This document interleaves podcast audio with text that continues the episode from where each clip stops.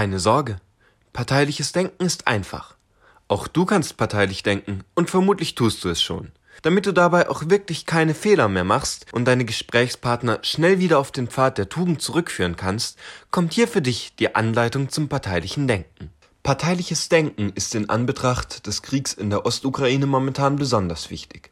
Triffst du auf Menschen, die Zweifel an der Güte der eigenen Nation oder gar Zweifel an der Bösartigkeit des Russen hegen, dann kannst du diese einfachen Schritte beherzigen, um wirklich keinen Fehler mehr zu machen.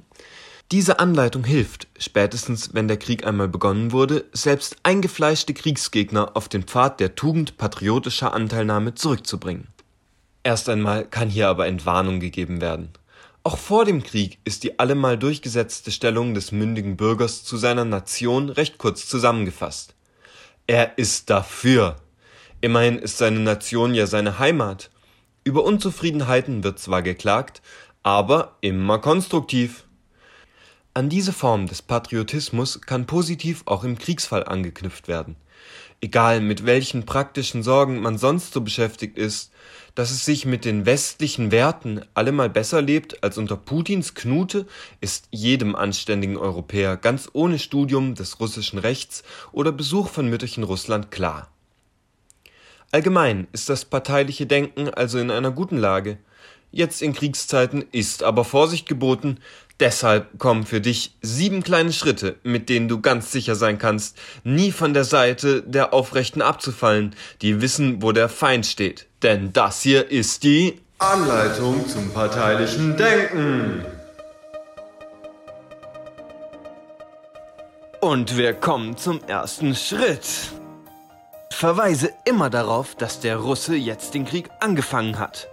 Diese Methode ist dein Leben lang erprobt, denn schon im Kindergarten hat sich der Satz Aber der hat angefangen als hervorragendes Werkzeug für die Schuldzuweisung angeboten.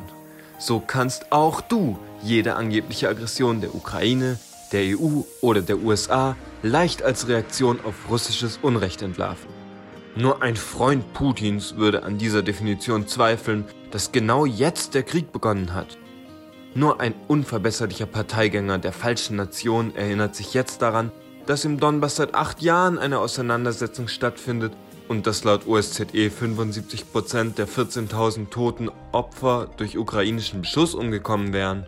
Was für eine Frechheit, dass der Russe diesen Grund für den Krieg jetzt auch für sich in Anspruch nimmt und behauptet, dass der andere angefangen hat. Aber du hast angefangen. Nein, du hast angefangen. Aber du hast angefangen.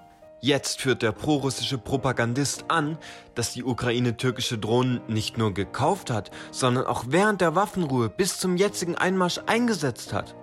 Der gesunde Menschenverstand weiß, das ist doch alles nur eine Reaktion auf die Separatisten, die von Russland unterstützt werden, denn Der hat angefangen. Lass dich nicht davon verwirren, dass der Russe diese Technik des Argumentierens auch beherrscht und damit seinen Einmarsch in die Ukraine zurechtlügt.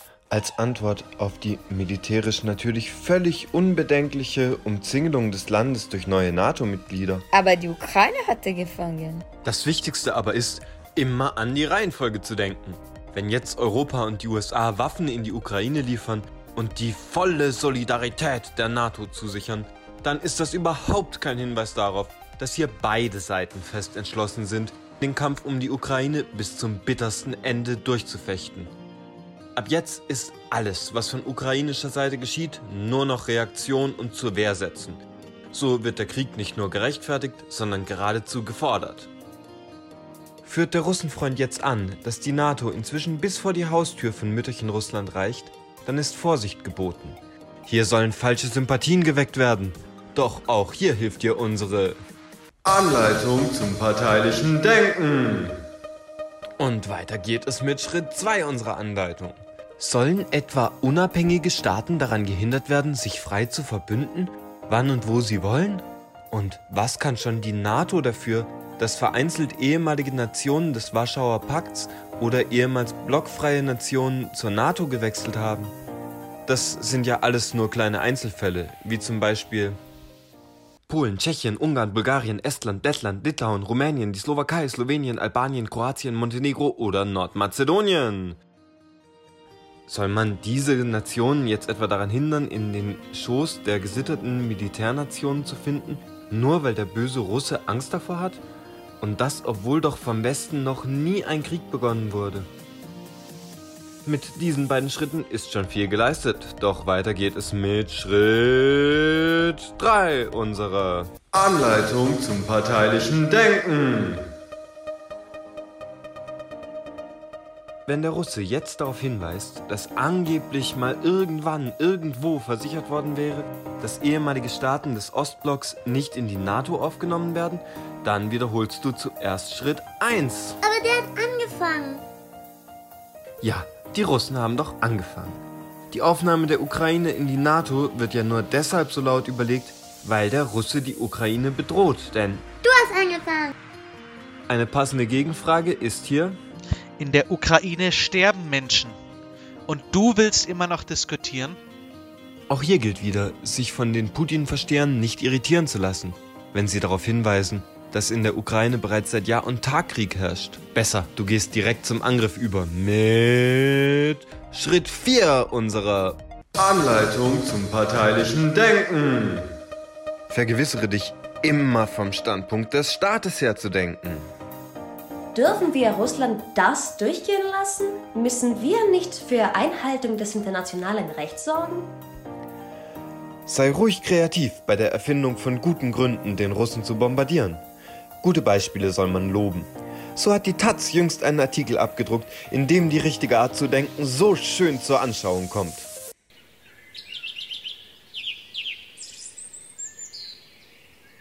Im Tierreich rüsten die Männchen auf, um Weibchen zu erobern.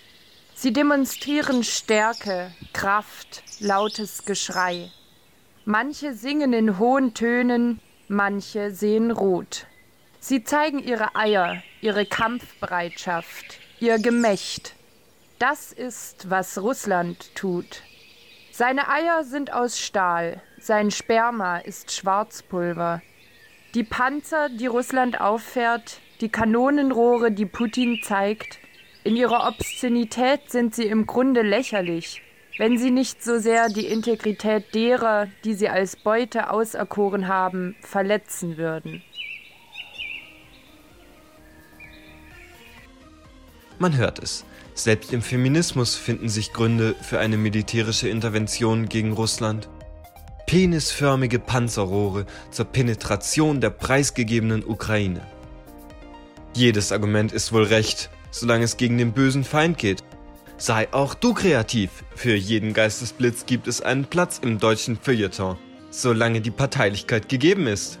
Aber verlasse dich nicht auf die professionellen Denker und Schreiber. Auch du kannst etwas bewegen und sei es in den sozialen Medien. Das korrekte Verhalten zum parteilichen Denken auf Social Media liefern wir dir mit Schritt 5 unserer Anleitung zum parteilichen Denken. Hier haben sich klassische Strategien bewährt. Wer die angebliche Hetze gegen Russland beklagt, sollte allemal kritisch befragt werden, ob er denn für den Einmarsch in die Ukraine sei. Mögliche Kommentare in den sozialen Medien, die gerne verwendet werden können, wären Findest du es etwa richtig, wenn Länder andere Länder besetzen und beherrschen? oder Sollte die NATO Putin alles überlassen, was er als seins definiert? oder auch Γαμώ τον Πούτιν και το κεφάλι του με τις μαλάκιες που κάνει. Ξεφτύλες. oder am besten natürlich Bist du etwa dafür, dass Zivilisten in der Ukraine getötet werden? Wer bei einem Krieg auf den Interessengegensatz aller beteiligten Seiten besteht und für keine der Nationen etwas übrig hat, der entscheidet sich mit dieser Positionierung immer für den Aggressor. Sich nicht zu positionieren heißt am Ende, den russischen Bären in der Ukraine wüten zu lassen. Wenn du selbst mit solcher Polemik nicht mehr weiterkommst, keine Angst. Dann geh direkt über zu Schritt 6 in unserer Anleitung zum parteilichen Denken. Denk am besten überhaupt nur noch in der ersten Person Plural. Das Wir gewinnt. Wir, wir, wir, wir.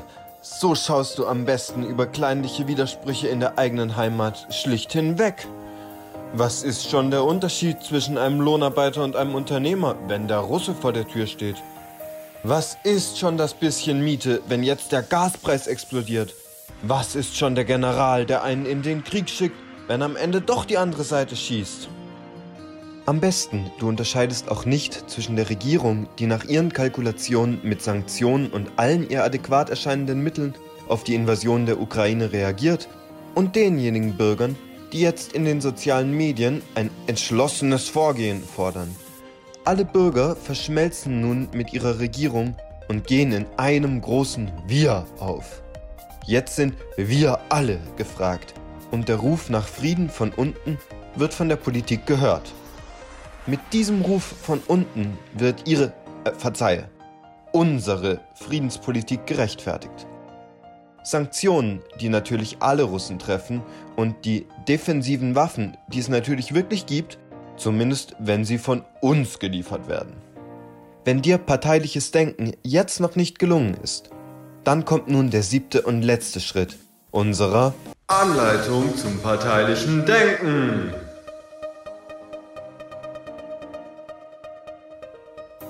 Am besten wirfst du nun der Gegenseite parteiliches Denken vor. Die Gegenseite wird nun eh weniger gehört. Und warum das? Glücklicherweise ist dank Verbot, pardon, dank Lizenzstreitigkeiten die russische Propaganda durch Russia Today nun unterbunden, so dass einem der parteiliche Blick des russischen Senders nicht dazwischen funkt. Dass der Russe daraufhin die deutsche Welle in Moskau verboten hat, spricht auch wieder Bände. Hier in der Demokratie liegt nur ein kleiner privatrechtlicher Streit über Lizenzen vor, der als netten Nebeneffekt die Stimme des Feindes verstummen lässt. Dort im Kreml wird hingegen das Aus des deutschen Senders für Aufklärung und Menschlichkeit beschlossen. Währenddessen streitest du selbst natürlich alles parteiliche Denken deinerseits ab. Dein Denken ist die einzige menschengemäße Art, diesen Konflikt zu betrachten. Man kennt nun keine Parteien mehr, Jetzt kennt man nur noch Ukrainer. Es ist dir noch nicht gelungen, dich in das blau-gelbe patriotische Fahnenmeer einzureihen?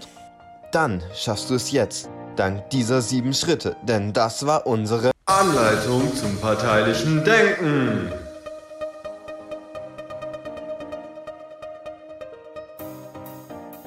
Was lernen wir daraus? Es gibt keinen Grund zur Panik, die europäische Front steht geschlossen und der Russe ist gemeinhin als Aggressor anerkannt. Die Stimmung im Land ist aufgebracht, aber die Hauptsache ist erfüllt. Das Feindbild steht stabil. Aber egal, wie unwahrscheinlich der Fall ist, soll eines auch nicht verschwiegen werden.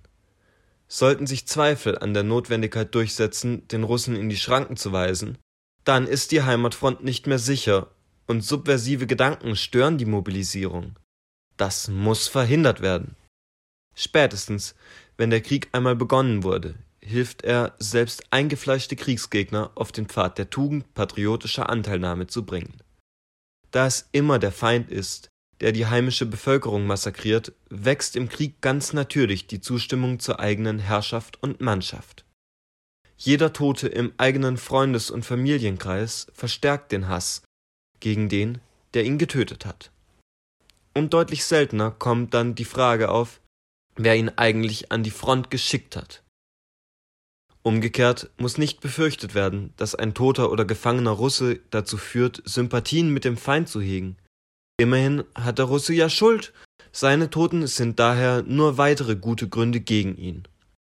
Schau her, Putin hat nicht nur die Ukraine auf dem Gewissen, sondern auch seine eigenen Soldaten. Spätestens wenn die Front bei unglücklicherem Kriegsverlauf plötzlich in der eigenen Kleinstadt verläuft, sind sowieso praktische Notwendigkeiten viel zu präsent für kleinliche Fragen nach den Ursachen des Krieges. Ist der Krieg erst in der Heimat angekommen, dann ergibt sich parteiliches Denken ganz von selbst.